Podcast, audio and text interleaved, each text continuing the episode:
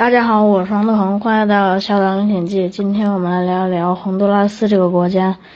洪都拉斯十一万平方公里，有九百万人口，人均 GDP 两千六百美金。在拜登上台上台之后，马上就公开了开放移民的新政策。嗯，马上就有成千上万的墨西哥和洪都拉斯移民涌入美国。嗯。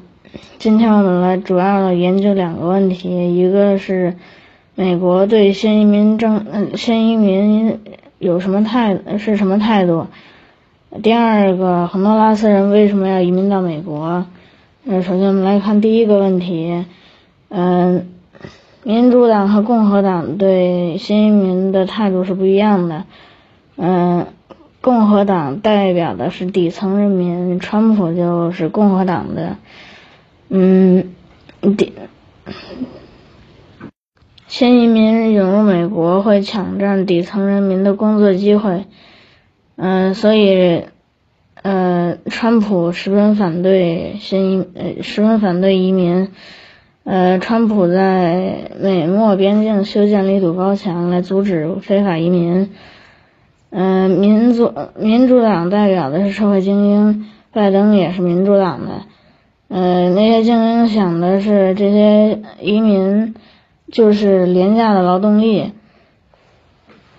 嗯，所以拜登特别支持移民。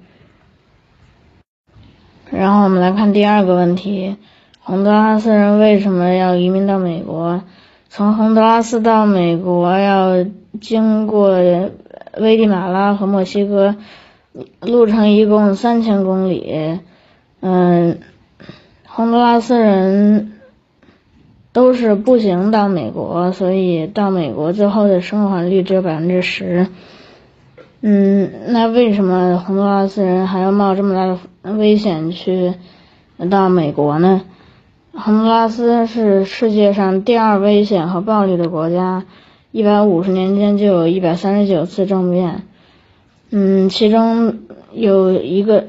有十在十年间就政变了二十次，嗯，洪都拉斯是香蕉第一出口国，嗯，香蕉在美国的水果销量排第一，嗯，洪都拉斯最大的香蕉园主是纳莫瑞，嗯，纳莫瑞呃是买通了政府，获得了免税的权利。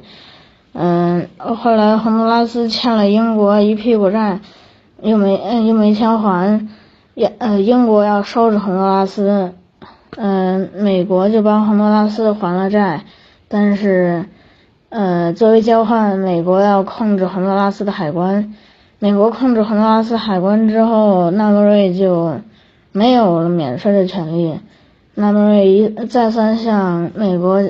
呃，再三向美国求情，但是一点用都没有。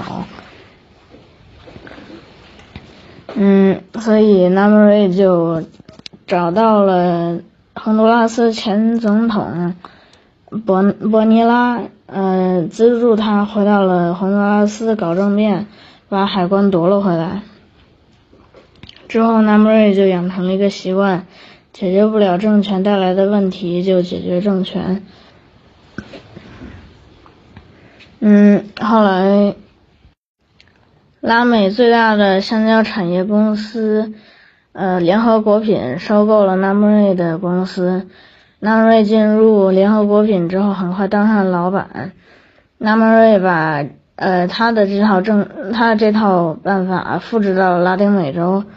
嗯，这套办法就是收收买政府，控制军队，发动政变，再改变法律。香蕉种植是一个劳动力产密密集型产业，嗯，工人们在采集香蕉的时候非常容易受伤，那些农药很容易让工民呃工人失明，嗯，也会带来一些疾病，再加上工资极低，工人们不听话，纳瑞就让政府派军队去镇压。嗯，政府不听话的话，就再换一个政府，搞政变换个政府。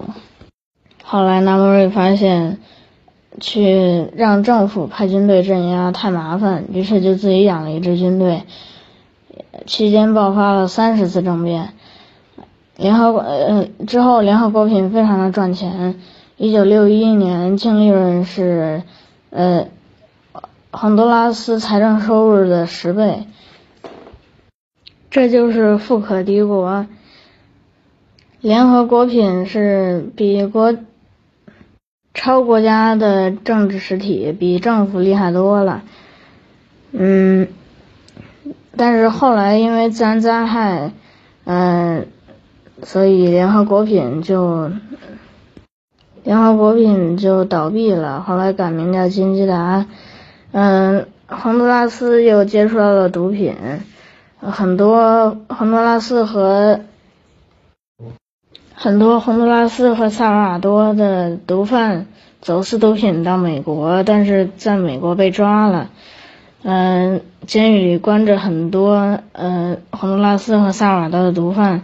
美国一想说，在这里养着他们，还不如直接把他们再遣遣返回洪都拉斯和萨尔瓦多。嗯。上万名黑帮分子被美国遣遣返回了洪都拉斯和萨尔瓦多，嗯，这两个国家，呃，这这两个国家就成为了全球最暴力的两个国家，一个第一，一个第二。嗯，很多人都加入了，很多年轻人都加入了黑帮，因为黑帮的收入等于原来种植香蕉的十倍。嗯。全国有百分之十到百分之十五的人都加入了黑帮，嗯，谋杀率每每十万个人在在中国只有零点八起，但是在洪都拉斯每十万人中就有九十起谋杀案，在萨尔瓦多就更多了，有一百七十三起，比战区的谋杀率还要高，嗯，更是有一有一所洪都洪都拉斯的监狱，因为犯人。在监狱里枪战，呃，监狱烧着了，呃，就引发了火灾，但狱警根本就不敢进监狱。洪都拉斯的总统更是利用军队来贩毒，嗯，警察为了降低犯罪率，就少立案、少出警、自欺欺人，嗯，所以那些洪都拉斯的。人才才有非法移民到美国，呃，宁可饿死在路上，也不要待在这个地狱一样的红的拉斯。好了，今天就给大家分享到这里，我们下次再见，拜拜。